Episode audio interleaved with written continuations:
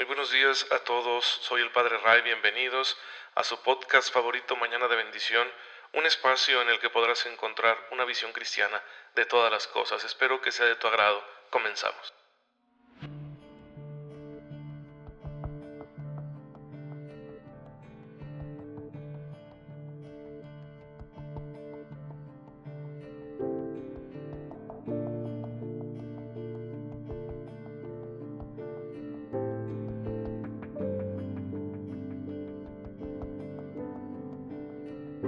Muy buenos días tengan todos ustedes, los que tienen la amabilidad de escucharme para recibir este mensaje de la palabra de Dios, de la fe de la iglesia, y que pues quiere motivarnos, inspirarnos para que nos pongamos a pensar en el Señor y le pidamos su gracia para santificarnos, porque siempre es necesario, es necesario pedirle su misericordia, primero que nada porque somos pecadores, le fallamos todos los días, a veces por debilidad, a veces francamente pues por mala intención, y bueno, Él está dispuesto a perdonarnos siempre y cuando volvamos a Él.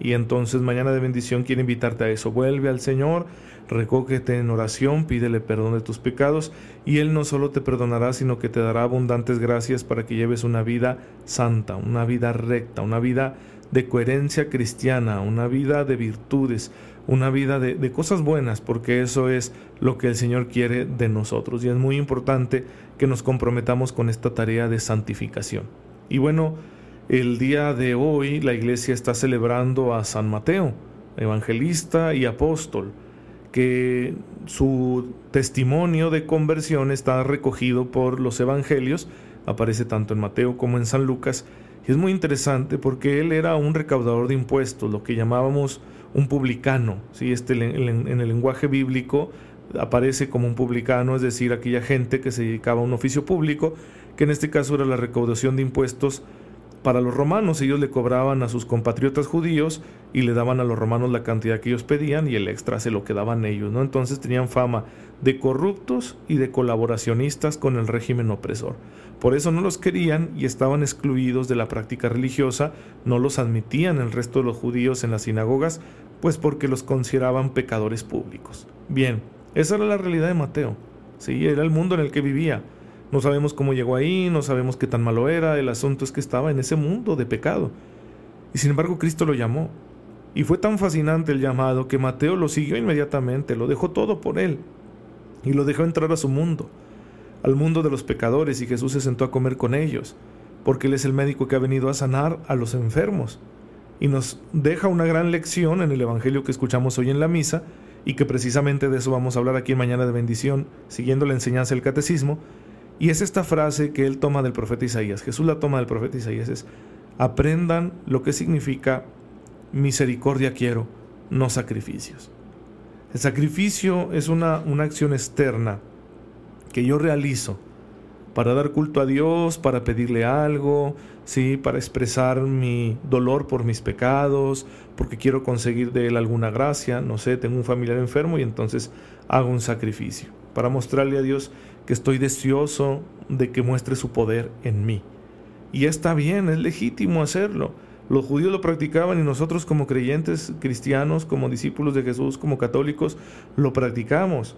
Sin embargo, si ese sacrificio, y el mismo catecismo nos lo va a decir hoy, ¿sí? primero recoge en el número, ahí les digo, 2099, una frase de San Agustín que dice que toda obra que se hace con el fin de unirnos a Dios es un verdadero sacrificio, es decir, es una acción sagrada, todo lo que tú y yo hacemos para unirnos a Dios, sea escuchar la palabra, celebrar la Eucaristía, o rezar el rosario, orar con nuestra comunidad, venir a servir en, en nuestras parroquias, Em, leer un libro cristiano, venir a adorar el Santísimo Sacramento, hacer una procesión, pero no solo eso, también nuestras obras de misericordia, de caridad, nuestras buenas obras, nuestro trabajo, todo eso lo podemos nosotros realizar con una orientación final que es la de unirnos a Dios y en ese sentido se convierte en un sacrificio. Sí, entonces tiene razón San Agustín. Realmente, si nosotros hacemos cualquier actividad recta y honesta con el fin de unirnos a Dios, estamos haciendo un sacrificio. No entiendan por sacrificio solo las renuncias. Sacrificio es una palabra que viene del latín que significa realizar algo sagrado, ¿sí? Sacrum facere, hacer algo sagrado. Entonces nosotros hacemos un sacrificio, estamos realizando una obra sagrada, ¿qué significa? Que la estamos haciendo para Dios, por Dios, para estar en comunión con Él. Entonces cualquier obra honesta, tu trabajo, ¿verdad? De, ama de casa, de padre de familia, de maestro, de oficinista, de conductor, de afanador, de médico, de político, cualquier cosa que tú hagas, siempre y cuando sea honesta, se la puedes ofrecer a Dios. ¿Sí? Puedes decir esto es porque quiero unirme a ti, Señor. Y por la salvación del mundo, claro que también lo ofrecemos por los demás. Entonces, sí, Toda obra buena que se hace con el fin de unirnos a Dios, como dice San Agustín, es verdadero sacrificio. Sin embargo, el catecismo tiene a bien recordarnos en el siguiente número que para que el sacrificio exterior sea auténtico, tenga valor, sea aceptable ante Dios nuestro Padre, tiene que ser expresión del sacrificio interior, del sacrificio espiritual, de lo que dice Jesús, de la misericordia. Como dice el Salmo 51, versículo 19, mi sacrificio es un espíritu arrepentido. Si, si no se convierte en algo hipócrita, porque no se está realizando con una intención buena o porque no va acompañado de una coherencia de vida, ¿sí? Vamos a poner ejemplo, un sacrificio sería inútil si yo lo hago para que me aplaudan, para que me vea la gente. Por ejemplo, voy a ayunar tres días y tres noches por la salvación del mundo, pero lo publico en mis redes sociales, ¿verdad? Para que todo el mundo le dé like, porque en realidad yo tengo una carencia de atención y, con ello medio la dejo satisfecha, aunque en realidad solo estoy agrandando mi adicción. Sí, es un ejemplo muy extremo, ¿verdad? Pero pasa, bueno, pues ahí ese sacrificio ya no tuvo valor ante Dios, porque tu intención no es recta. Recuerda, si la, si la finalidad última del sacrificio es dar gloria a Dios, es unirnos a Él, pues tú no te estás uniendo a Él, tú te estás buscando a ti mismo, ¿sí? Y a todos nos pasa, ¿eh? Simplemente hay que rectificar con humildad. Así que bueno, en ese caso un sacrificio lo hiciste inútil. El otro caso, a lo mejor tu intención sí es recta, pero es que tú en general no estás siendo coherente. Por ejemplo, quieres hacer un sacrificio, aquí en México son muy populares las llamadas mandas, ¿no? Voy a ir a visitar al santo niñito de Plateros, Zacatecas. Y ahí voy a dejar una ofrenda. Y a lo mejor lo haces porque tu mamá tiene cáncer, ¿sí?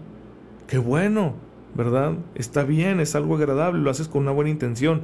Realmente no te estás buscando a ti mismo, lo que quieres es una bendición para tu madre que está enferma y le dices al Señor, mira Señor, por favor ten compasión de mí. Si tú tienes compasión de mi mamá, yo voy a hacer esto, ¿no? Yo voy a voy a ofrecerte mi, cansancio y la ofrenda que voy a dejar ahí en esta iglesia, etc. Está bien. Tu intención es recta, insisto, porque es una obra buena que no la estás haciendo por egoísmo. Sin embargo, a lo mejor después de que le dio cáncer a tu mamá, tú y tu hermano se pelearon, no se hablan, le traes rencor, él está pasando necesidad y tú estás de indiferente, a lo mejor te ha buscado para reconciliarte y tú con orgullo no has querido. No estás practicando la misericordia. Estás como los fariseos que le decían a los discípulos de Jesús, porque su maestro come y bebe con pecadores. Y así estás tú de mm, ese pecador de mi hermano. ¿Sí? Lleno, lleno de orgullo, como si tú fueras mejor. ¿Realmente Dios te está pidiendo una manda hasta plateros? ¿No te está pidiendo más bien que cruces la calle, vayas al encuentro de tu hermano y te reconcilies con él? Entonces ahí el sacrificio podría ser inútil, ineficaz, porque tú no vives en coherencia, no estás practicando la misericordia. Y hoy la palabra del Señor nos lo recuerda precisamente en esta fiesta de San Mateo. Vayan y aprendan lo que significa misericordia quiero, no sacrificio. ¿Sí? Ahora, todo esto, todo esto depende de un hecho fundamental. Claro, si tú con rectitud de intención y que realmente estás practicando la misericordia haces un sacrificio, es agradable al Padre. ¿Pero por qué? Porque tú eres hijo de Dios y eres hijo de Dios en Cristo, estás unido a Cristo. Entonces todos tus sacrificios adquieren valor ante el Padre porque estás unido al sacrificio que Cristo ofreció en la cruz, que es el único sacrificio perfecto. Si nuestros sacrificios no se unen al de Cristo, al sacrificio de la cruz, pues entonces no serán agradables al Padre. Porque el único sacrificio que puede aceptar el Padre en toda su santidad es el sacrificio santo y perfecto de su Hijo. Vamos a decirlo de esta manera, todos nuestros sacrificios, aun los mejor hechos, solo pueden llegar hasta el Padre bañados en la sangre de Cristo, purificados por la sangre de Cristo, perfeccionados por la sangre de Cristo. Porque aunque no lo queramos directamente, nuestros sacrificios están llenos de interés y son partícipes de nuestras limitaciones humanas. El mejor sacrificio que yo pueda hacer lo hago dentro de mis capacidades. Y por lo general hacemos los sacrificios pidiéndole a Dios, algún bien que si bien es justo pedirlo, pues no deja de ser un interés muy propio, ¿no? Como la salud de un ser querido, la reconciliación de mi familia, el salir de un problema económico, etc. Así que es válido, hay que hacerlo con estas dos condiciones, rectitud de intención y coherencia de vida. ¿Sí? Pero recordar que en definitiva es por el sacrificio de Cristo en la cruz que nuestros sacrificios llegan al Padre como un acto de adoración. Recuerden que estamos viendo el primer mandamiento, de amar a Dios sobre todas las cosas. Entonces esto también forma parte de este mandamiento. Ayer vivíamos la oración, bueno, hoy vemos el sacrificio. Pues bien, hermanos, hay que darle gracias a Cristo todos los días, a Jesús, de rodillas, ¿verdad? Decir, Señor, gracias porque en tu infinito amor te ofreciste por todos nosotros y realizaste el sacrificio perfecto. Y gracias a ese sacrificio perfecto tuyo, mis oraciones y mis sacrificios llegan al Todopoderoso, ante quien no soy digno de presentarme ni como el último de los esclavos, pero que gracias a ti puedo presentarme ante Él como un hijo amado, como un hijo querido, como un hijo heredero de la gloria y puedo llegar hasta mi Padre gracias a ti, Señor Jesús.